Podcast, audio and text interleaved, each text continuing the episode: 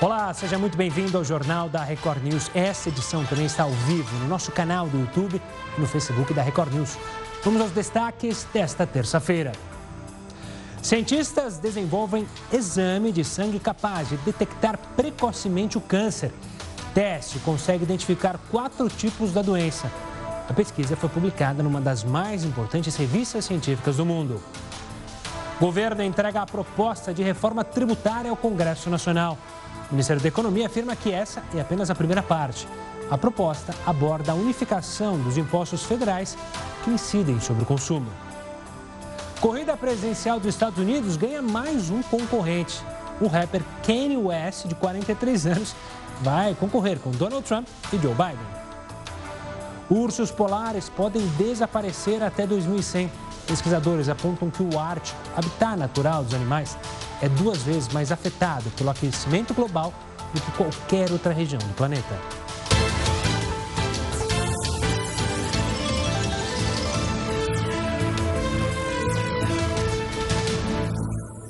Veja só que imagem forte. O filho de uma senhora de 73 anos escalou a parede do hospital até a janela para se despedir da mãe que estava internada com coronavírus.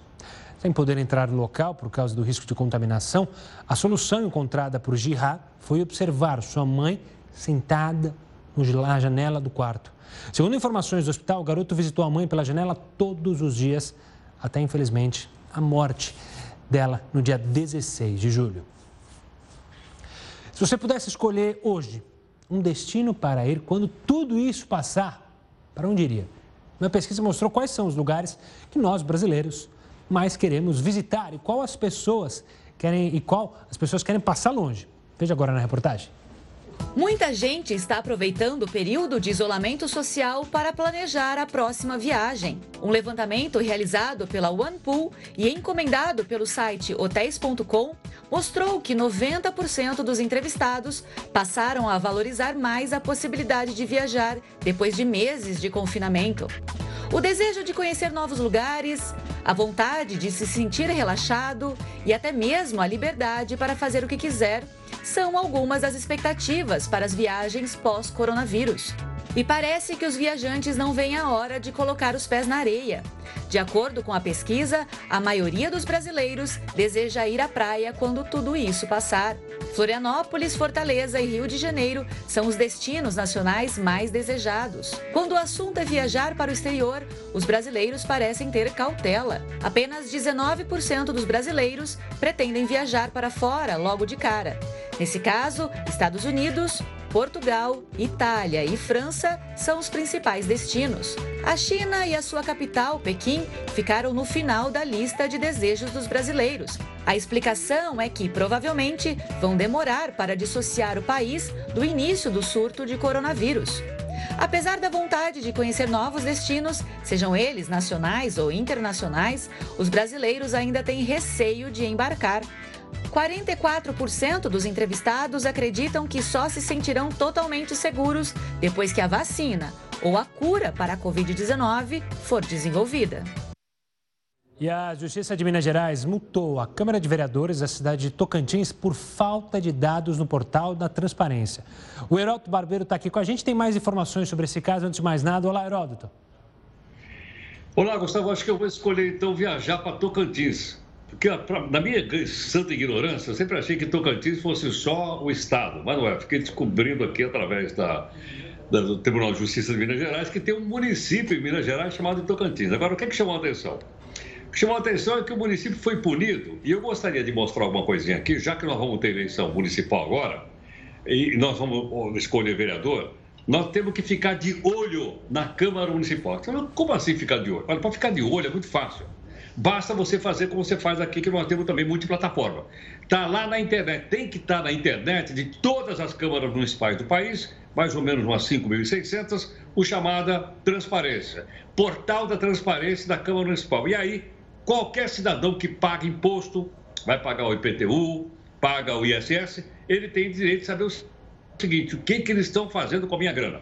Então, vamos lá no passo a passo. Nosso segundo passo é o seguinte, eu olho lá nesse portal da transparência, Mudamos a telinha para a gente ver o seguinte: olha lá, eu posso constatar qual é o salário dos vereadores, qual é o salário dos servidores, qual é o salário dos, daquele pessoal que é, que é, que é nomeado, vamos dizer assim, de livre vontade do, do, do vereador. Eu posso saber licitação, quero saber o seguinte, quanto é que nós estamos pagando aí de varreção de rua, quero saber quanto é que a gente está pagando de coleta de lixo? E também ficar de olho para saber se tem viagem, porque às vezes os vereadores viajam para melhorar a sua cultura, para poder aprender mais, para poder é, é, tratar melhor a cidade. Então nós temos o direito de saber se tem viagem, quanto gastar na viagem por aí afora. Outra coisa, isso está garantido na lei, portanto, é um direito de todo cidadão do nosso país. Mas se eles não cumprirem, se não cumprirem, o negócio é bater na porta da justiça, como fizeram alguns lá, na, lá em Minas Gerais. Bate na porta e há ações da justiça. Digo, bom, mas aí, acontece alguma coisa ou não? Quer ver? Dá uma viradinha na tela que eu vou mostrar.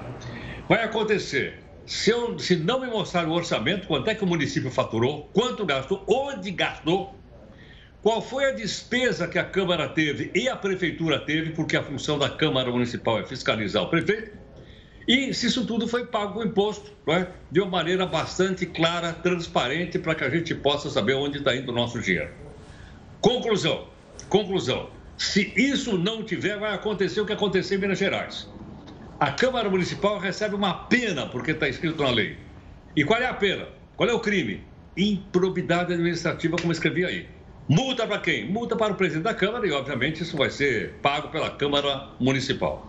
Então, acho que esse passo a passo faz parte do nosso aprendizado, da nossa educação política, para que a gente possa escolher aí o melhor candidato a vereador da eleição que vem aí no mês de novembro. Só um detalhe, lembrando, Gustavo, a eleição é dia, a dia, dia 15. Dia 15.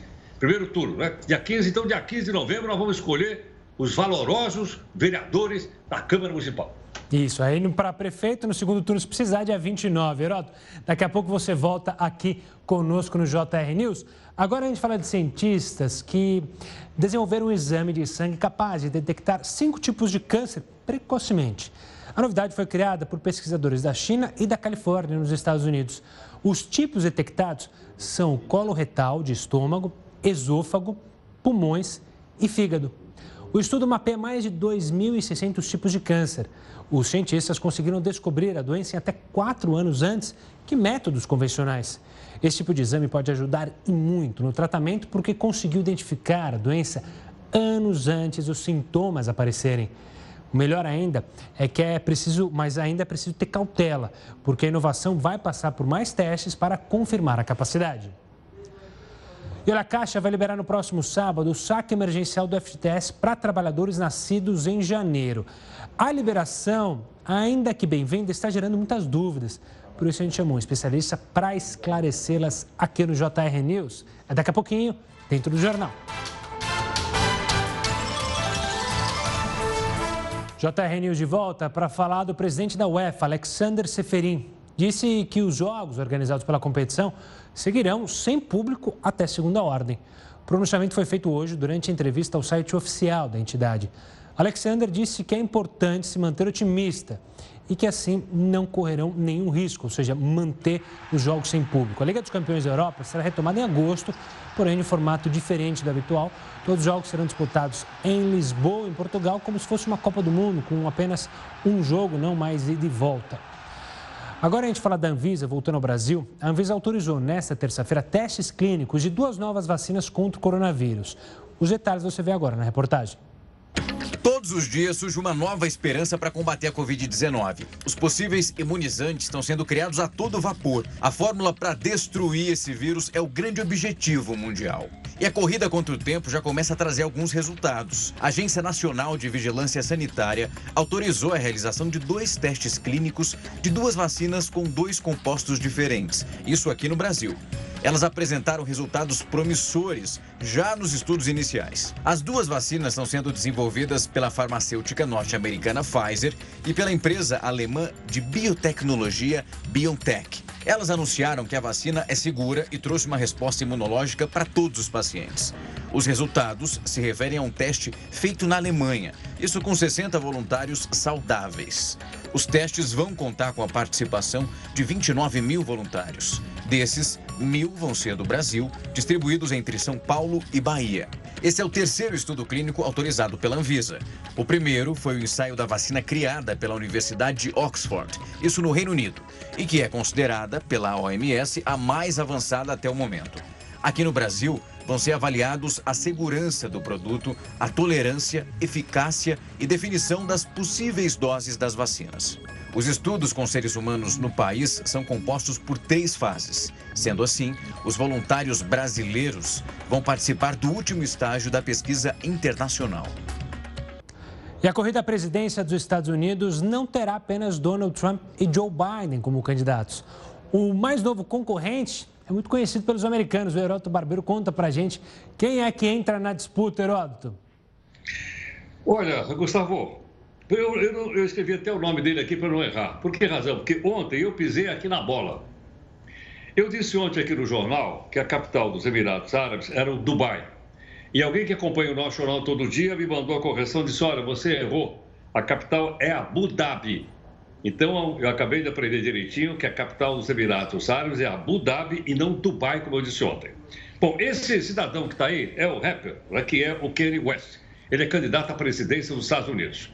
Bom, não é a primeira vez que esse cidadão é candidato. Aliás, é a terceira vez que ele é candidato a presidente dos Estados Unidos. Ele até já mandou uma hashtag lá para o pessoal que quiser votar nele. A hashtag dele é 2020, né? Visão, vision em inglês, e ele está fazendo campanha política. Que, que ele defende? Ele, por exemplo, é absolutamente contrário ao aborto. Ele é anti-aborto e o discurso dele tem uma forte conotação religiosa cristã. É de uma das religiões cristãs existentes nos Estados Unidos. Quer dizer, bom, mas ele então é um candidato, é.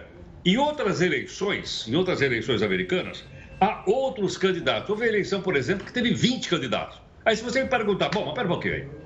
Qual é o candidato, então, do rapper que nós estamos mostrando aí? Né? É, do, do, do Kanye West. Ele não tem partido. Pera, pera um pouquinho. Mas não tem partido e pode ser candidato à presidência dos Estados Unidos? Pode. Aliás, Gustavo, não é só nos Estados Unidos. Eu estava olhando uma pesquisa aqui, 97 países do mundo. Você pode ser candidato sem estar afiliado a nenhum partido político. Não é o caso do Brasil, hein? Aqui no Brasil você tem que entrar no partido, conhecer o dono do partido, o chefe do partido, pegar a grana né, é, do fundo partidário, que vai ser de 2 bilhões esse ano. Lá não. Você quer fazer campanha, meu amigo? Bota a mão no bolso. E ele é um cara rico, ele vai poder botar a mão no bolso e os outros dois adversários dele também são ricos, ou então vai ter é, doação. Então, agora você tem o candidato do Partido Republicano, que todo mundo sabe que é o Donald Trump, está querendo se reeleger, e o candidato adversário do Partido da Oposição, Partido Democrata, que é o John Biden, que, aliás, foi vice-presidente do Barack Obama, e todo mundo lembra. Então, está lançada aí a campanha. Né? nós vamos ter uma quantidade maior de candidatos na medida que a eleição for avançando, porque na verdade o que decide não é o voto popular, é o voto lá do colégio eleitoral, mas isso a gente vai explicando devagarinho, então, para a gente entender bem né, o que acontece no dia 3, ou o que vai acontecer no dia 3 de novembro, que é o dia da eleição americana. Atenção aí, hein? Lá não tem segundo turno. Boa, é isso aí, Gustavo. Boa, Heroto. Daqui a pouco você volta aqui dentro do JR News. Agora a gente fala de um novo estudo que aponta que os ursos polares podem desaparecer até 2100. Veja agora o motivo na reportagem. Atualmente existem no mundo 25 mil ursos polares, divididos em 19 subpopulações. O estudo publicado na revista Nature Climate Change analisou a situação de 13 delas, a conclusão foi que 12 dessas subpopulações serão extintas em até 80 anos se o aquecimento global continuar no ritmo atual. Isso porque o Ártico, habitat natural dos ursos polares, é afetado duas vezes mais rápido pelo aquecimento global do que qualquer outra região do planeta. Assim, há um derretimento mais rápido das geleiras e uma maior dificuldade para a formação de novas camadas de gelo. Esse cenário diminui a presença de focas na região e, assim, impacta diretamente a alimentação da população de ursos.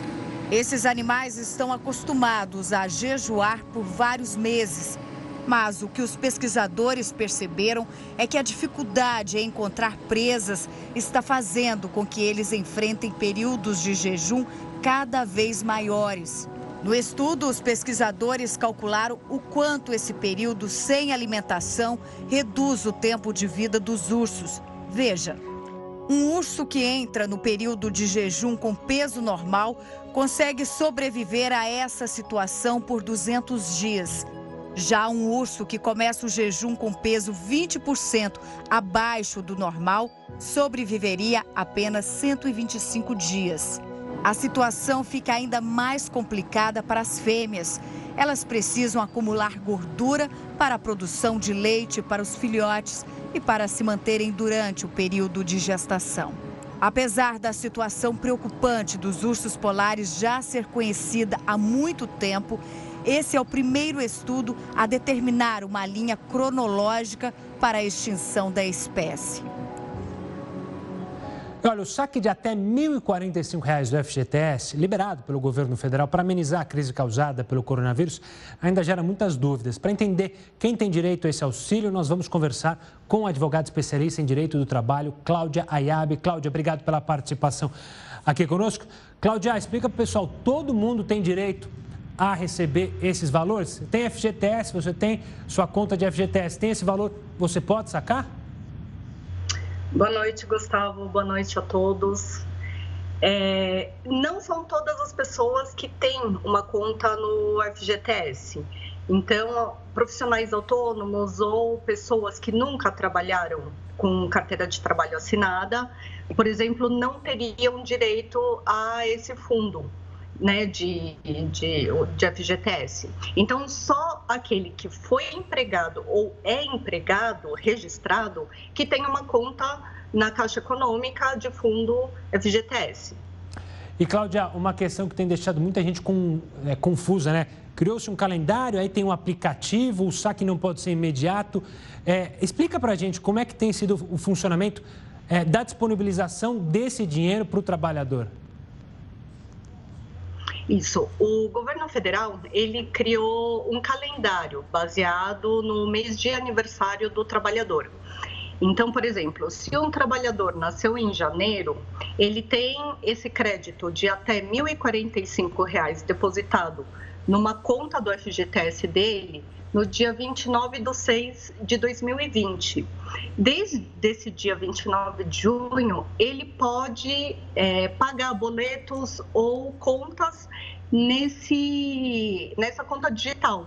Só que ele só vai poder sacar o valor dessa essa conta, esses 1.045 que está depositado na conta, a partir do dia 25 do 7. E é isso que está gerando dúvida, Gustavo, porque as pessoas elas não sabem quando que elas vão poder utilizar esse dinheiro e quando elas vão poder sacar esse dinheiro.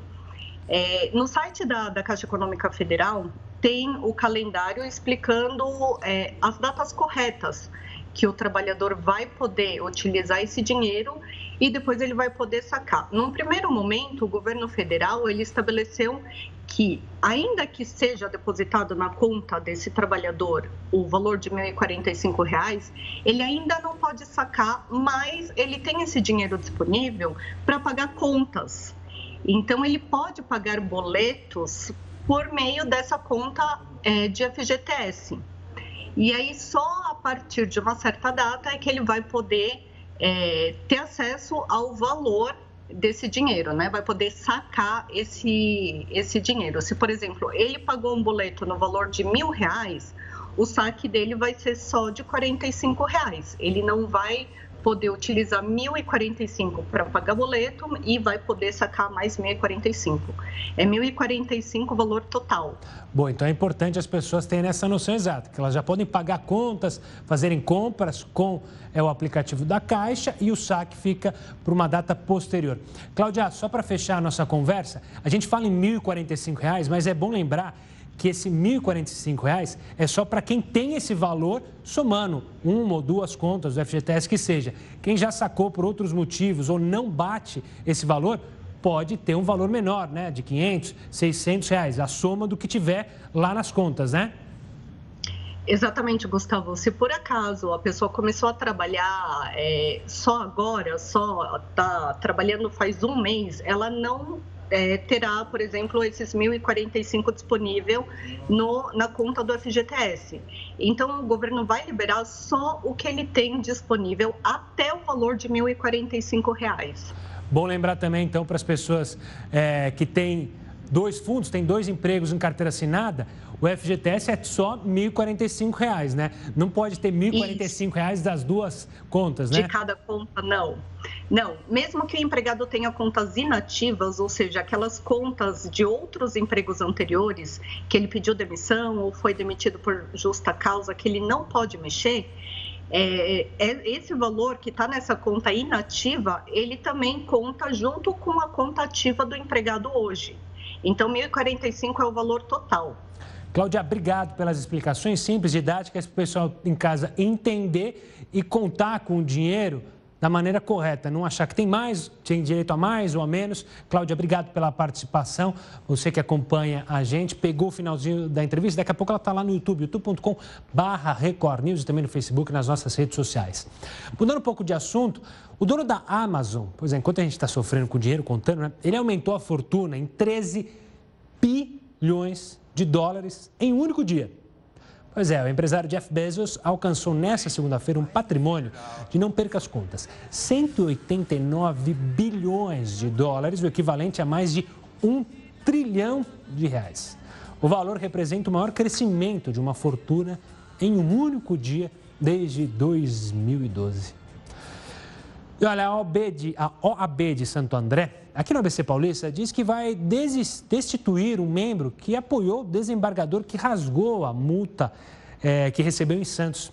Pois é, a presidente da OAB da cidade, Andréa Tartucci, repudiou o apoio do presidente da Comissão de Direito dos Refugiados e Imigrantes, Alberto Carlos Dias, ao desembargador, que você conhece bem, Eduardo Almeida.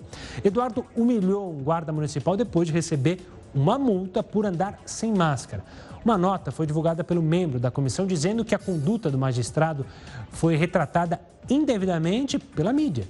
A presidente da seccional ainda disse que vai encaminhar o caso para o Tribunal de Ética e Disciplina da OAB. Pesquisadores estão buscando uma maneira mais rápida e confiável de detectar o coronavírus e acreditam que o teste feito com a saliva pode ser revolucionário. Restrições como o distanciamento social e o uso de máscaras foram impostas para minimizar o contágio e conter o coronavírus. Mas pesquisadores da Universidade de Southampton, na Inglaterra, afirmam que o que realmente precisamos para combater a doença é uma maneira mais rápida e confiável de detectar os infectados. O que pode acontecer com o teste de saliva. Mais de 10 mil médicos e outros trabalhadores estão participando do experimento.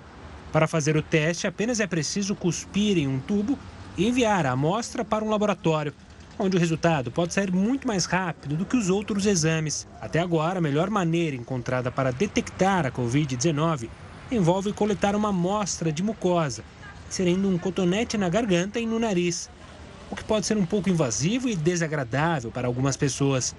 Os laboratórios levam algumas horas para processar a amostra as pessoas recebem os resultados apenas após 24 horas no mínimo, o que não é um serviço rápido. De acordo com o estudo, as glândulas salivares são o primeiro lugar do corpo que se infecta com o vírus e as pessoas testam positivo em sua saliva bem antes dos dutos respiratórios serem infectados. O novo método leva cerca de 20 minutos para ficar pronto, o que é um progresso significativo. Com essa rapidez, testes frequentes de saliva poderiam ser realizados em escolas, estabelecimentos e áreas de surtos.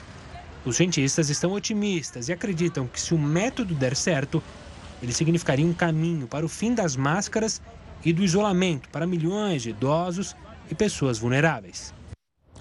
E olha, a Agência Nacional de Energia Elétrica proibiu o corte de energia elétrica das famílias de baixa renda até o fim do ano por falta de pagamento. Essa prática já estava acontecendo, por incrível que pareça, mas terminaria neste mês. A prorrogação só vale para as famílias beneficiadas pela tarifa social de energia elétrica, que é uma tarifa bem menor, com subsídios, e a ANEL ainda aprovou a retomada das leituras presenciais dos medidores para agosto, desde que as autoridades de saúde autorizem.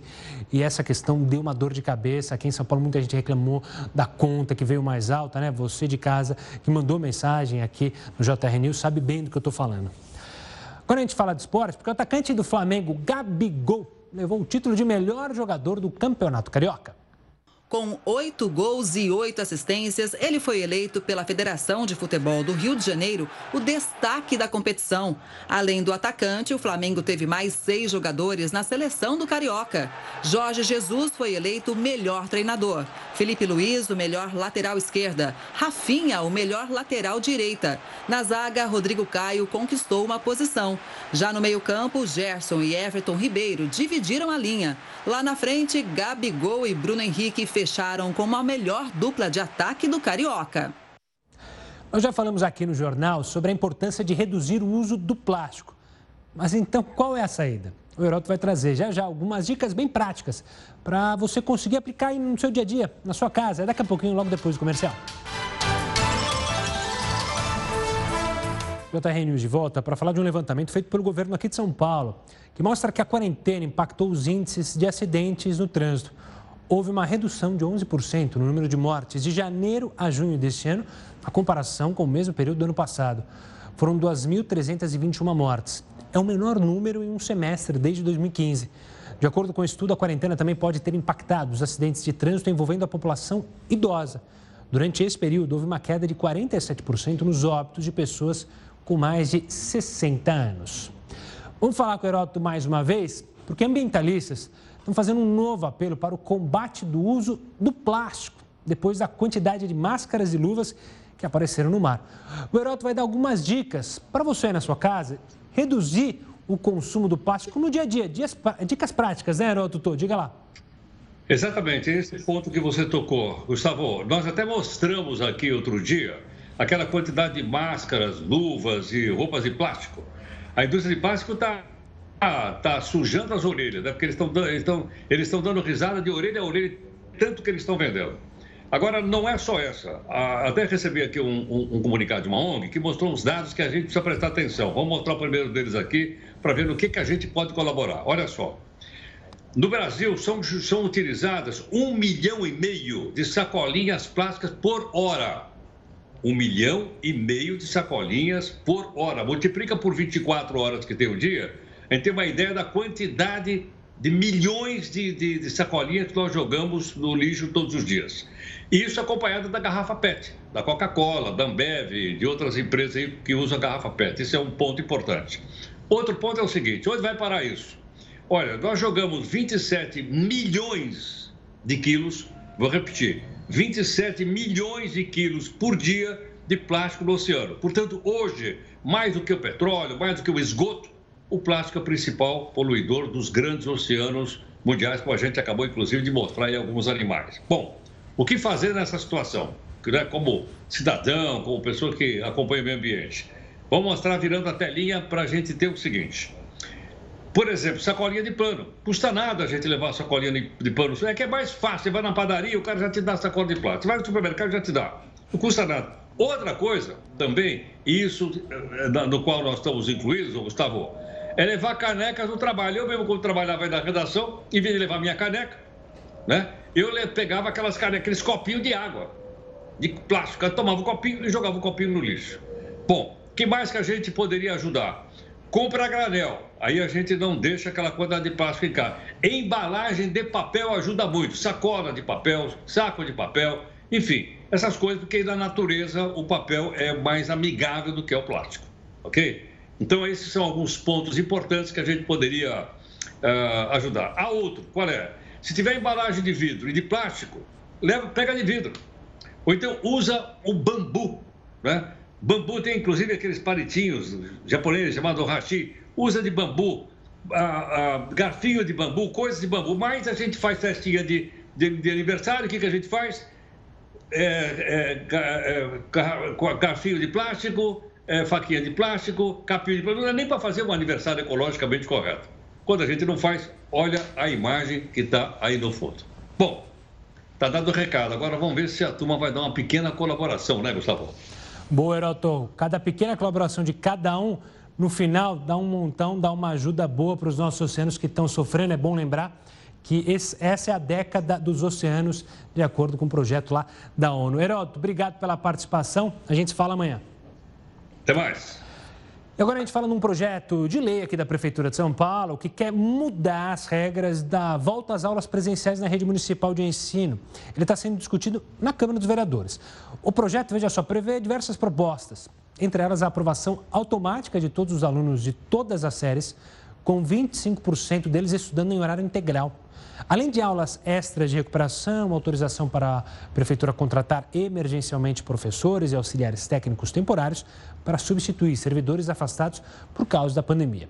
O projeto deve entrar em primeira votação ainda essa semana e a aprovação final pode sair em até 15 dias. Olha, se não bastasse a possibilidade de uma nuvem de gafanhotos invadir o Brasil, outro inseto também preocupa as autoridades. Só que dessa vez é lá na Inglaterra. Os radares meteorológicos de Londres e cidades ali próximas registraram chuvas nesses locais, mas não chovia naquele momento. O que estava passando, na verdade, pelo sudeste do país era uma nuvem de formigas voadoras. Já ouviu falar? Pois é, pode ser vista nessa imagem azul no mapa aí que você está vendo no radar. O deslocamento dos insetos não é comum, mas também está preocupando as autoridades, assim como na Argentina, no Paraguai e é, aqui no Brasil. São mais insetos aí, formigas voadoras, flying ants, na tradução literal, formigas voadoras. Tem mais essa agora, além do, o, dos gafanhotos, as formigas também preocupam o mundo. Bom, o governo da Argentina localizou já que a gente está falando de gafanhotos, uma terceira nuvem de gafanhotos aqui na América do Sul. Dessa vez, os insetos estão perto da fronteira com o Paraguai. Mas e aquela nuvem que estava perto do Brasil? Bom, a gente traz mais detalhes e atualizações sobre onde andam os gafanhotos que amedrontam aqui o sul do país. É daqui a pouquinho no próximo bloco. A gente já está de volta e eu quero passar um aviso importante para você que acompanha o jornal da Record News. O nosso número do WhatsApp mudou. Agora, para mandar uma mensagem para a gente, o telefone é o seguinte: 3300 5555. Vou repetir: 3300 005555. Você manda mensagem, pode sugerir pautas, pode também denúncias. Manda por lá, continue sempre participando. Faça do JR News o seu jornal. Olha, um assunto importante hoje: o governo encaminhou ao Congresso uma proposta de reforma tributária nesta terça-feira. O Júlio Batista, especialista em direito tributário, vai explicar quais são os principais pontos propostos. Júlio, obrigado pela participação hoje como o ministro mesmo disse, foi uma primeira parte. E ela trata da unificação.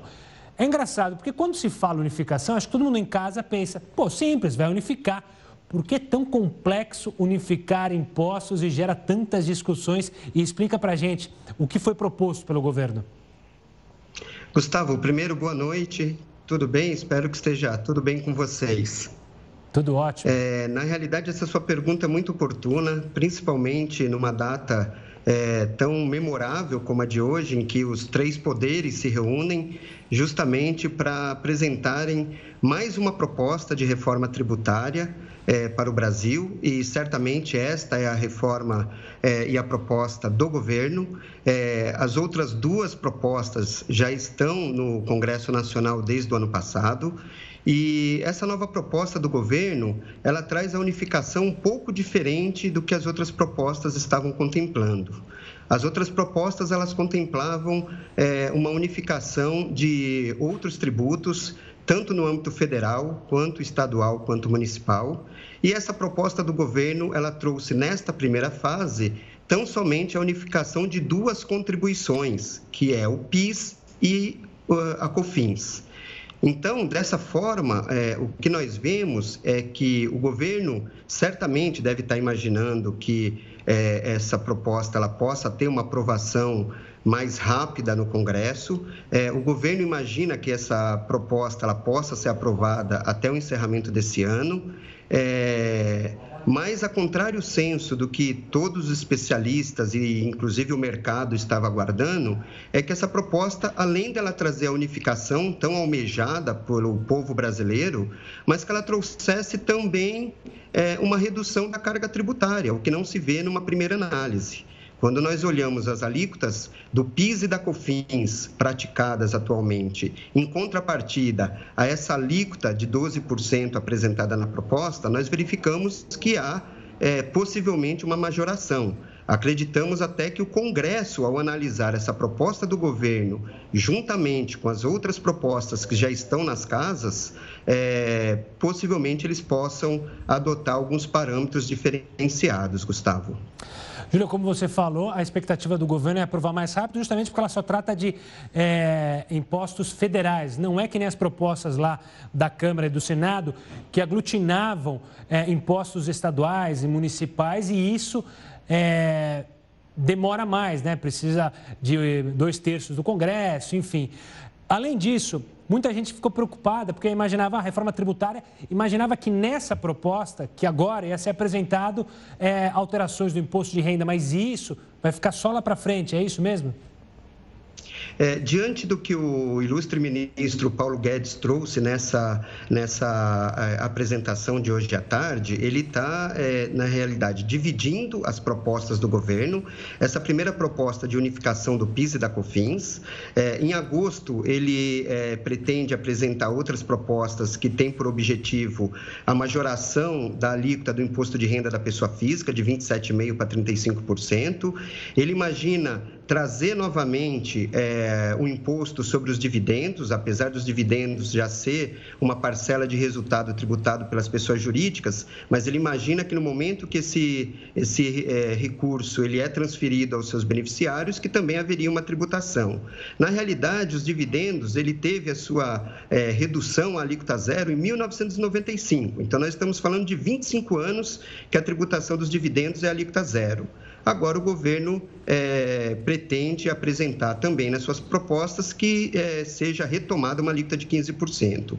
Ele imagina também é, fazer uma, uma, uma, um ajuste na tributação do IPI, ele pretende dar uma modificada no, na modelagem hoje da tributação do IPI. E, por fim, que eu acho que é o item mais discutido atualmente é, por todos os especialistas e pelo mercado, é justamente ele trazer uma, um imposto sobre transações é, eletrônicas, né? o imposto digital, é, muito é, comparado com a antiga CPMF, ou seja, nas transações eletrônicas, nos pagamentos eletrônicos, haveria uma tributação também. Esse está sendo o item que mais está sendo discutido e, às vezes, até rechaçado pelo próprio mercado, que, de fato, é, não, não esperaria que o governo trouxesse novos impostos. Júlio, eu quero agradecer demais a sua participação aqui, analisando e apontando o que o, Congresso, o, que o ministro apresentou hoje lá no Congresso. Então, é sempre é bom ficar atento, né? Porque quando fala de imposto, claro que você, cidadão, tem que ficar atento, você pagador de impostos. Olha, existem cerca de 200 zoonoses, que são as doenças transmitidas aos seres humanos por animais. Você vai entender na reportagem o motivo dessas doenças serem transmitidas cada vez mais. Entre 60% e 70% de todas as doenças infecciosas vieram de animais. Uma delas é o sarampo. Os estudiosos acreditam que a domesticação de animais há milhares de anos tenha dado espaço para a transmissão do vírus da doença para os humanos. Mais de 50 milhões de pessoas morreram no século XIV por causa de uma peste transmitida por pulgas de ratos.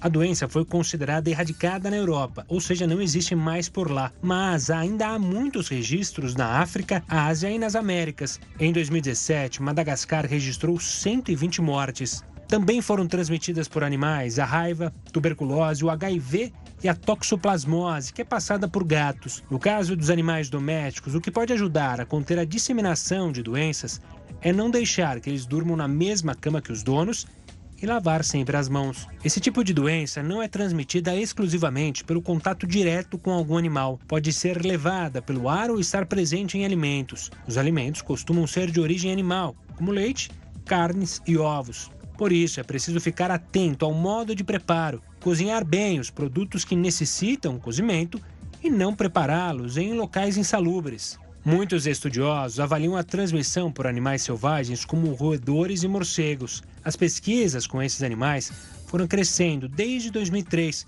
quando o SARS, da mesma família do coronavírus, foi descoberto na China. O vírus provoca febre, tosse seca, dor de cabeça, dores musculares e dificuldade para respirar. Mas será que a influência dos humanos sobre o meio ambiente pode ter alguma relação com o crescimento desse tipo de transmissão? O biólogo e veterinário Deonério explica que essa relação realmente existe. Algumas dessas doenças, elas permaneciam aonde? Somente, por exemplo, em áreas de florestas e com alguns animais que eles acabavam sendo o quê? As barreiras para o ser humano. Como o homem começa a devastar o meio ambiente, destruir as florestas, a cidade começa a avançar e o contato com esses animais também vai aumentando, nós temos aí o aumento das zoonoses. Isso está profundamente relacionado com os impactos que o homem faz no meio ambiente. E a tendência, infelizmente, é piorar. O crescimento das zoonoses deixa claro, mais uma vez, a importância da preservação do meio ambiente. E o governo da Argentina anunciou na tarde desta terça-feira que localizou uma terceira nuvem de gafanhotos no país. A onda de insetos foi encontrada na região de Formosa, próximo ao Paraguai. Até o momento, como eu disse, são três nuvens de gafanhotos localizadas na América do Sul. Ainda não se tem muitas informações sobre essa terceira nuvem, nem para que direção ela deve seguir. Os insetos, obviamente, serão monitorados. Já a primeira nuvem de gafanhotos, aquela que está mais próxima ao Brasil, está a cerca de 110 quilômetros aqui do Rio Grande do Sul. O governo brasileiro também monitora a situação e o Ministério da Agricultura afirma que a tendência é que os gafanhotos sigam para o Uruguai. Mas qualquer novidade, a gente, claro, traz aqui no Jornal da Record News. E essa edição fica por aqui. Agradeço a sua participação, agradeço a sua companhia e você fica agora com mais uma edição do Jornal da Record. Tenha uma ótima noite. Tchau, tchau.